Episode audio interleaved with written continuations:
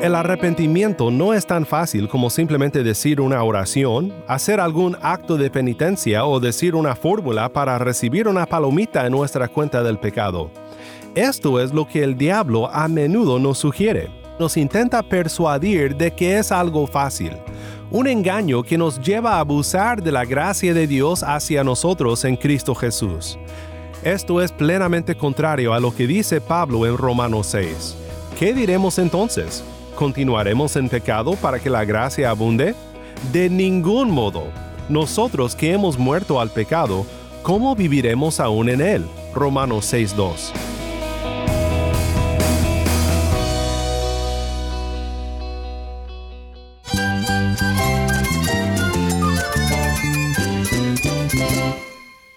Cristo es todo para mí. Mi Salvador, mi amigo, mi guía. Cristo es mi verdad. Es nuestra guía, nuestro faro. Cristo es el Señor y Salvador. Nuestro protector, nuestro amparo, nuestra fortaleza. Es Jesús, el único que te lleva a Dios, el único camino, la verdad y la vida. No hay más ningún camino, es Jesús. Estás escuchando a El Faro de Redención. Cristo desde toda la Biblia para toda Cuba y para todo el mundo. Hola, soy el pastor Daniel Warren. Gracias por acompañarme aquí en El Faro. Estamos en una serie titulada Remedios Preciosos contra las artimañas de Satanás. Satanás intenta diariamente influenciar en la vida del creyente con el objetivo de destruirle y apartarle de la comunión con Cristo. Con este fin emplea con astucia artimañas erróneas, muchas veces a través de hombres que intentan persuadirnos por caminos que no honran a Dios, pero otras veces lo hace a través de pensamientos sutiles que intentan distorsionar la obra de nuestro Padre Celestial. Como dice Thomas Brooks en su libro del cual tomamos el título para esta serie, vale la pena considerar seriamente las muchas maneras por las cuales Dios en su palabra nos ha provisto vías para escapar las artimañas del diablo. Brooks los llama remedios preciosos. Hoy quiero pensar contigo en una mentira que Satanás nos hace respecto al arrepentimiento y cómo podemos resistir sus engaños. Si tienes una Biblia, busca el Salmo 51 y quédate conmigo para ver a Cristo en su palabra.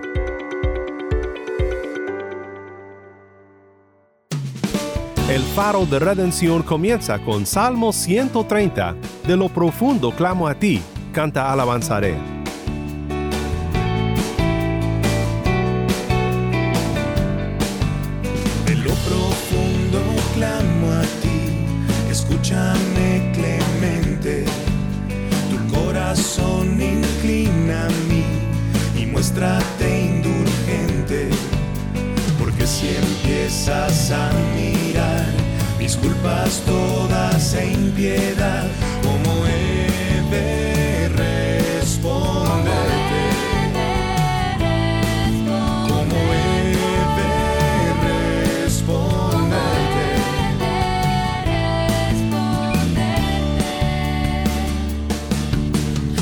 De tu santidad. Es mala nuestra vida y nuestra culpabilidad. Aumenta cada día. Las obras nuestras vanas son, tu gracia sola da el perdón,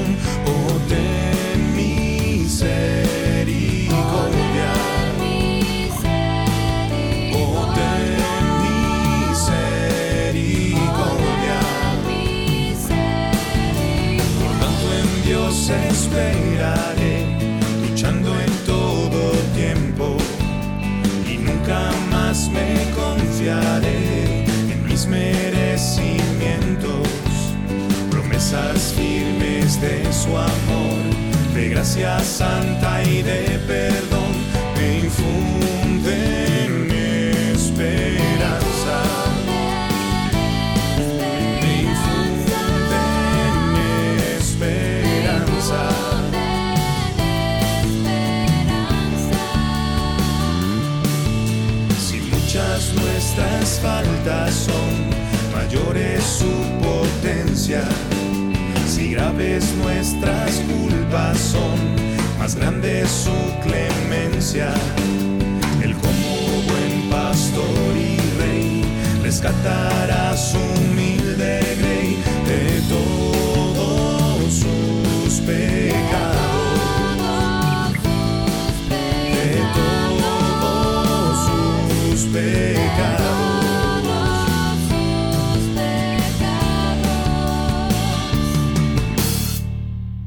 Una alabanza basada en el Salmo 130. De lo profundo clamo a ti, canta alabanzaré. Soy el pastor Daniel Warren y esto es el faro de redención.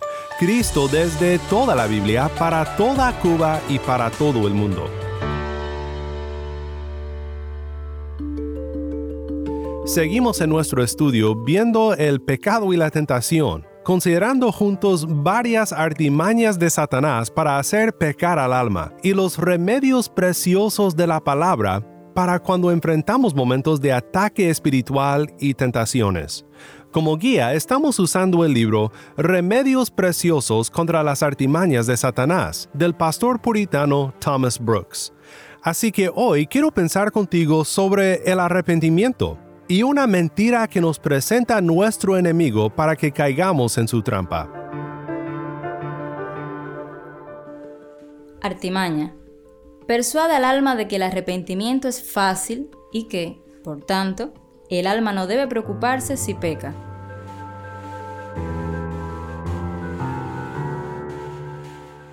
Brooks nos recuerda, Satanás te dice, bueno, ¿y qué si pecas? No es tan difícil apartarte de ello, confesarlo, lamentarlo y pedir perdón, clamando, Señor, ten misericordia de mí. Si lo haces, Dios hará borrón y cuenta nueva, te perdonará y salvará tu alma. Esto es plenamente contrario a lo que dice Pablo en Romanos 6. En el capítulo anterior, en Romanos 5, Pablo habla de la justificación que hemos recibido de Dios por medio de la fe, diciendo en Romanos 5.1, Por tanto, habiendo sido justificados por la fe, tenemos paz para con Dios por medio de nuestro Señor Jesucristo, por medio de quien también hemos obtenido entrada por la fe a esta gracia, en la cual estamos firmes, y nos gloriamos en la esperanza de la gloria de Dios. Después de haber enseñado sobre la libre gracia de Dios, Pablo introduce un interlocutor hipotético para hacer un punto importante. En Romanos 6.1 dice, ¿Qué diremos entonces? ¿Continuaremos en pecado para que la gracia abunde? Pablo responde con un no rotundo. De ningún modo. Nosotros que hemos muerto al pecado, ¿cómo viviremos aún en él? Romanos 6.2. Quiero pensar contigo sobre el arrepentimiento y cómo resistir esta artimaña de Satanás que nos intenta persuadir de que es algo fácil, un engaño que nos lleva a abusar de la gracia de Dios hacia nosotros en Cristo Jesús. Creo que en el Salmo 51 tenemos una de las mejores muestras de arrepentimiento en toda la Biblia. Antes de estudiarlo y antes de pensar en los remedios preciosos de Brooks para esta artimaña del diablo, quiero que escuches a otro amigo más que nos acompaña desde Cuba para conversar sobre este tema. Mi nombre es Noel Bienes y es un gozo. Estamos con el pastor Noel desde Meneses, un pueblo del municipio de Yaguay, Sancti Spiritus. Hoy estaré comentando sobre uno de esos tantos pensamientos que pueden llegar a nuestra mente y si le damos cabida puede hacer mucho daño a nuestra comunión espiritual con Cristo. Este pensamiento puede presentarse de varias formas, pero la más común sería, es cierto que el pecado es malo, pero puedo hacerlo porque es fácil luego arrepentirme y volver a estar en paz con Cristo. Simplemente, mis hermanos, esto es una doctrina sacada directamente del infierno.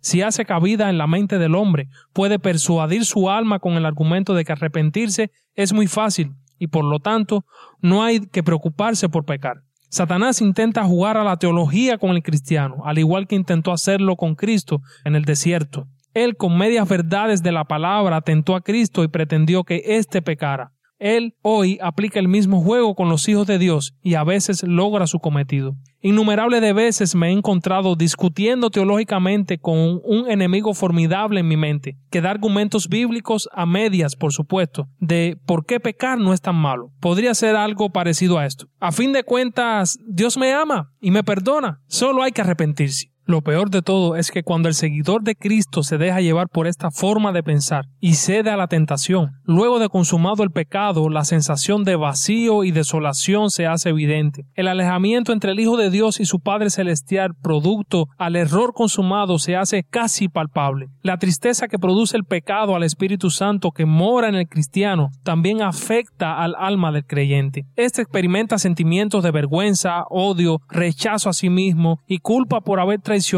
el amor más grande de su vida, o sea, a Cristo. Para colmo de males, también de donde venía el pensamiento que llamaba a pecar, luego de consumado el pecado, casi se puede oír como desde la misma fuente de procedencia las acusaciones, las humillaciones, todo con el fin de dejar en la peor condición posible al pecador que ha quebrantado el amor de Cristo. El sentirse miserable y desesperado es un síntoma claro de cuando el hombre se encuentra en esta condición. Así es como Satanás intenta hacer leña del árbol caído. Así que un remedio efectivo antes de que esta artimaña diabólica cale en el pensamiento es tener presente siempre y valorar el costo real del arrepentimiento. A nosotros no nos costó nada, pero al Hijo de Dios, a Cristo, le costó el martirio y la muerte. Ese fue el costo pagado con su sangre para que hoy nosotros pudiéramos arrepentirnos. Otra cuestión a considerar es que es una falacia que arrepentirse es un acto fácil, porque ciertamente el arrepentimiento es un acto sumamente difícil. De hecho, es imposible para el hombre, a no ser que el Espíritu Santo intervenga en el corazón del hombre pecador. El arrepentimiento es un acto continuo en la vida del creyente. Cuanto más caminamos con Cristo, más andamos bajo su luz y más seremos transformados en el proceso de santificación. Y este proceso implica vivir diariamente en un arrepentimiento para con Dios y teniendo fe en nuestro Señor Jesucristo. Un último punto que quisiera comentar es el siguiente. Arrepentirse del pecado es tan clara señal de virtud como lo es no pecar. Yo diría que ir en arrepentimiento a Cristo cuando hemos cometido una falta es buenísimo, pero si en las fuerzas que Cristo nos ha dado vencemos a la tentación y no pecamos, pues esto es mucho mejor. Cristo nos ha dado todos los medios que necesitamos para vencer en esta lucha espiritual contra el enemigo, pues usemos las armas de nuestra milicia, que no son carnales, sino poderosas en Dios para destrucción de fortalezas, derribando argumentos y toda altivez que se levanta contra el conocimiento de Dios y llevando cautivo todo pensamiento a la obediencia de Cristo. Y si has estado en un proceso en el cual te has dejado engañar por las mentiras del diablo y has pecado, pues ve a Cristo en arrepentimiento y fe hoy. Él no rechaza a ninguno que se acerque al trono de la gracia para alcanzar misericordia y hallar gracia para el oportuno socorro.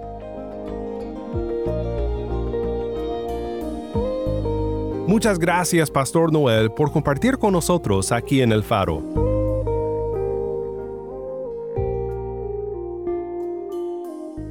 Escuchemos ahora la lectura del Salmo 51, para luego pensar en lo que aprendemos de este salmo sobre el arrepentimiento. Ten piedad de mí, oh Dios, conforme a tu misericordia, conforme a lo inmenso de tu compasión, borra mis transgresiones, lávame por completo de mi maldad y límpiame de mi pecado, porque yo reconozco mis transgresiones y mi pecado está siempre delante de mí. Contra ti, contra ti solo he pecado y he hecho lo malo delante de tus ojos, de manera que eres justo cuando hablas y sin reproche cuando juzgas. Yo nací en iniquidad y en pecado me concibió mi madre. Tú deseas la verdad en lo más íntimo y en lo secreto me harás conocer sabiduría. Purifícame con hisopo y seré limpio. Lávame y seré más blanco que la nieve. Hazme oír gozo y alegría Haz que se regocijen los huesos que has quebrantado. Esconde tu rostro de mis pecados y borra todas mis iniquidades. Crea en mí, oh Dios, un corazón limpio y renueva un espíritu recto dentro de mí. No me eches de tu presencia y no quites de mí tu santo espíritu. Restitúyeme el gozo de tu salvación y sosténme con un espíritu de poder. Entonces enseñaré a los transgresores tus caminos y los pecadores se convertirán a ti. Líbrame de delitos de sangre, oh Dios, Dios de mi salvación. Entonces mi lengua cantará con gozo tu justicia. Abre mis labios, oh Señor, para que mi boca anuncie tu alabanza.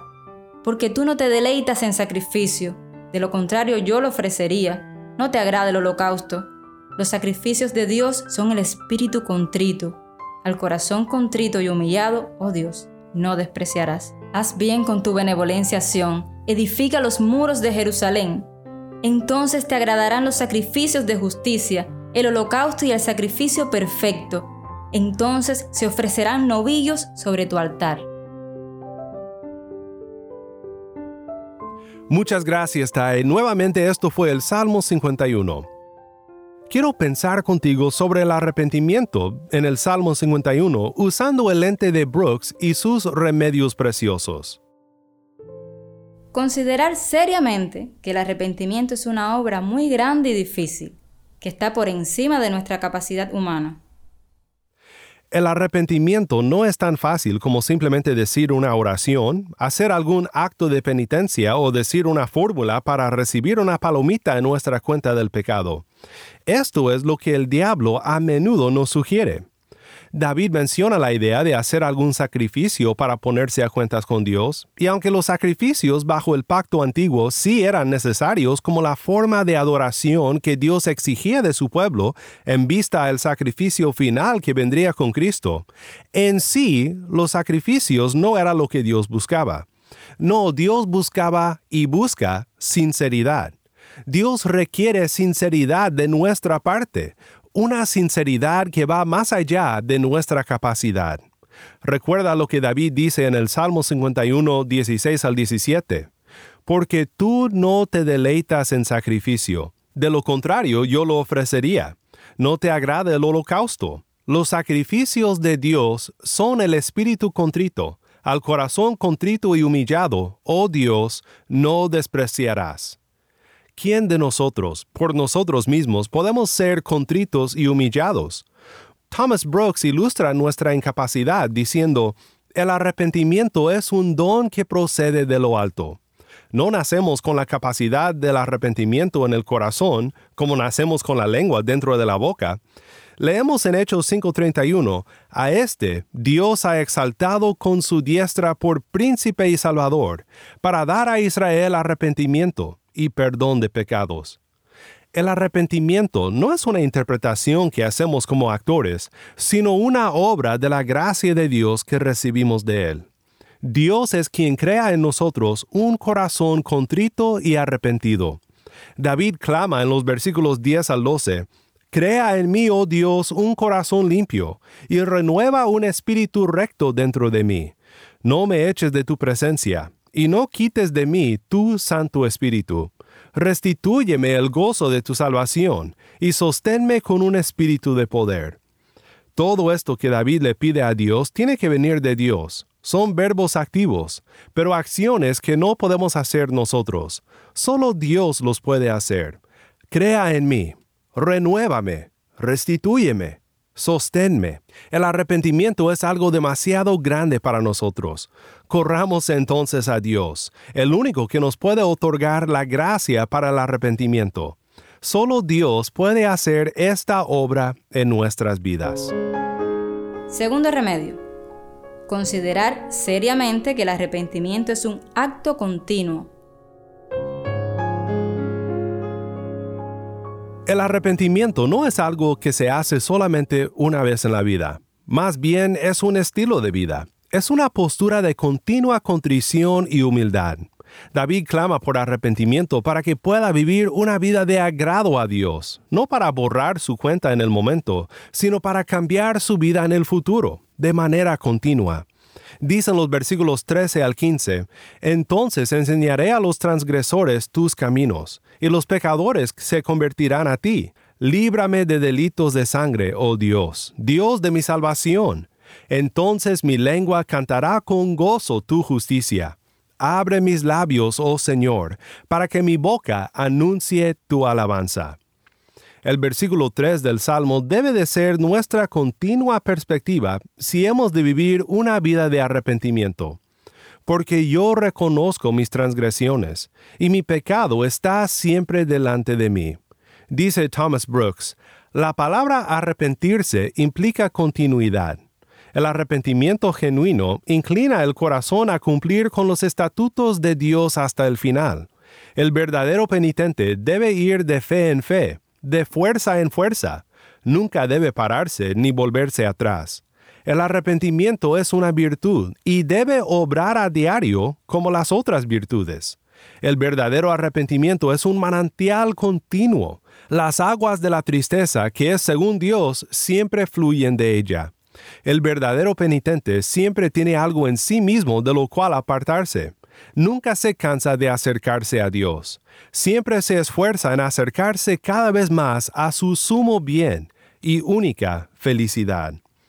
Mi hermano en Cristo, ¿te esfuerzas siempre en acercarte cada vez más a tu sumo bien y única felicidad?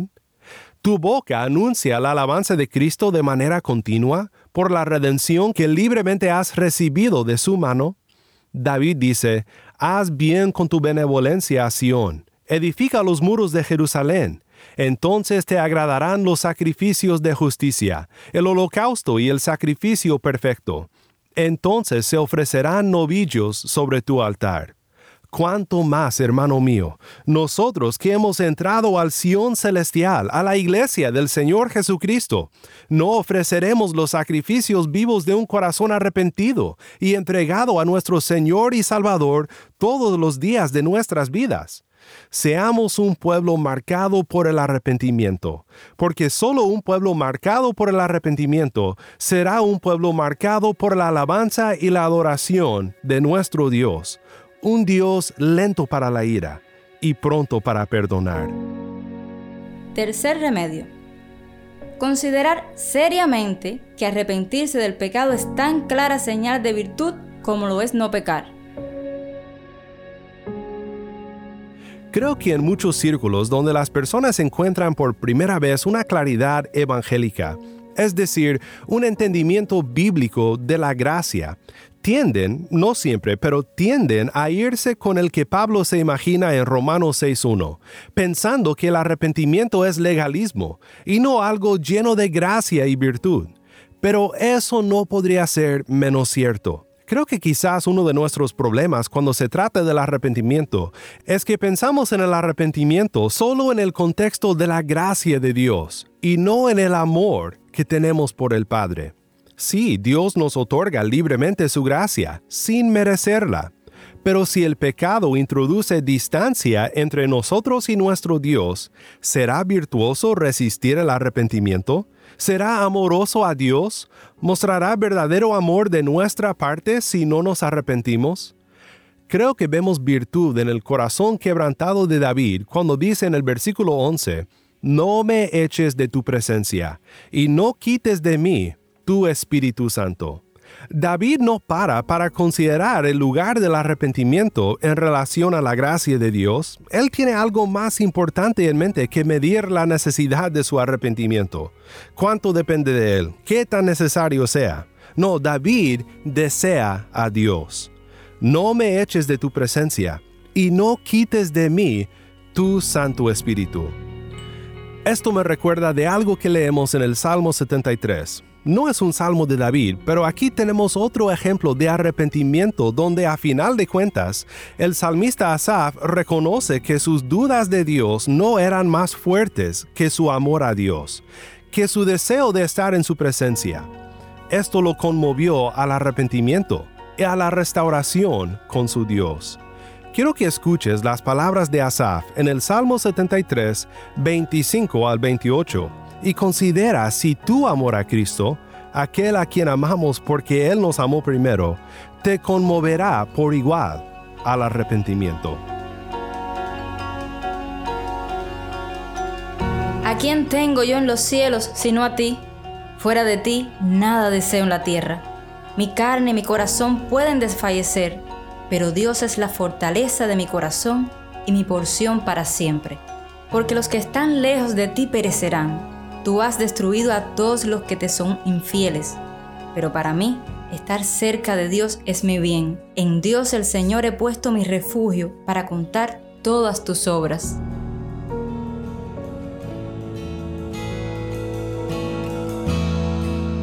Crea en mí un corazón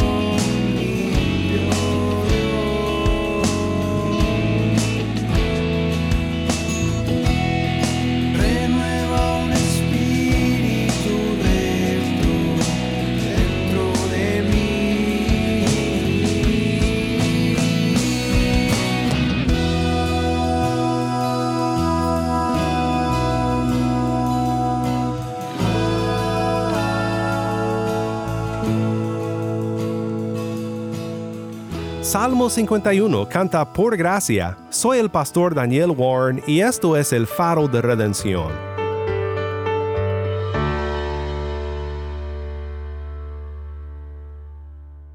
Oremos juntos para terminar. Padre Celestial, confesamos que muchas veces menospreciamos tu gracia de manera que pensamos que es muy fácil pecar y arrepentirnos en un continuo ciclo que realmente no muestra mucho amor por ti. Perdónanos por ceder a esta tentación del enemigo que minimiza tu gran obra de gracia en nosotros, obrando arrepentimiento en nuestros corazones. Ayúdanos a siempre vivir una vida de arrepentimiento, a siempre correr a ti, deseando ser restaurados contigo, nuestro amigo fiel y nuestro mayor bien en la vida. En el nombre de Cristo nuestro Redentor oramos. Amén.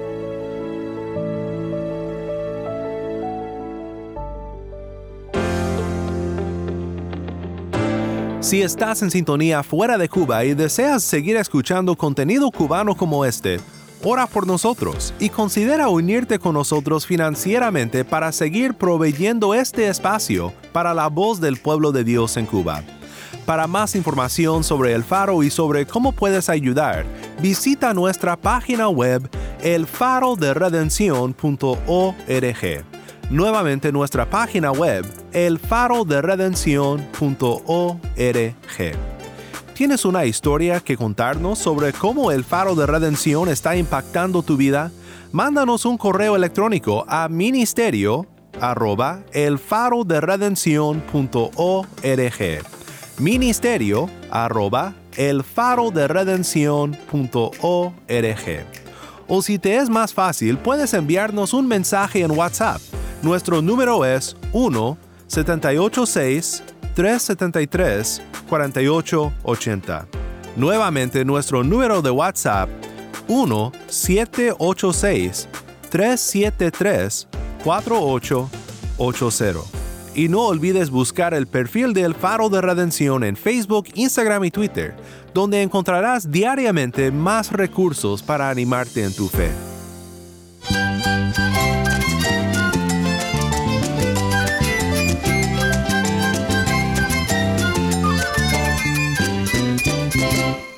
Soy el pastor Daniel Warren. Te invito a que me acompañes mañana en esta serie Remedios Preciosos contra las artimañas de Satanás. La luz de Cristo desde toda la Biblia, para toda Cuba y para todo el mundo, aquí en el faro de redención.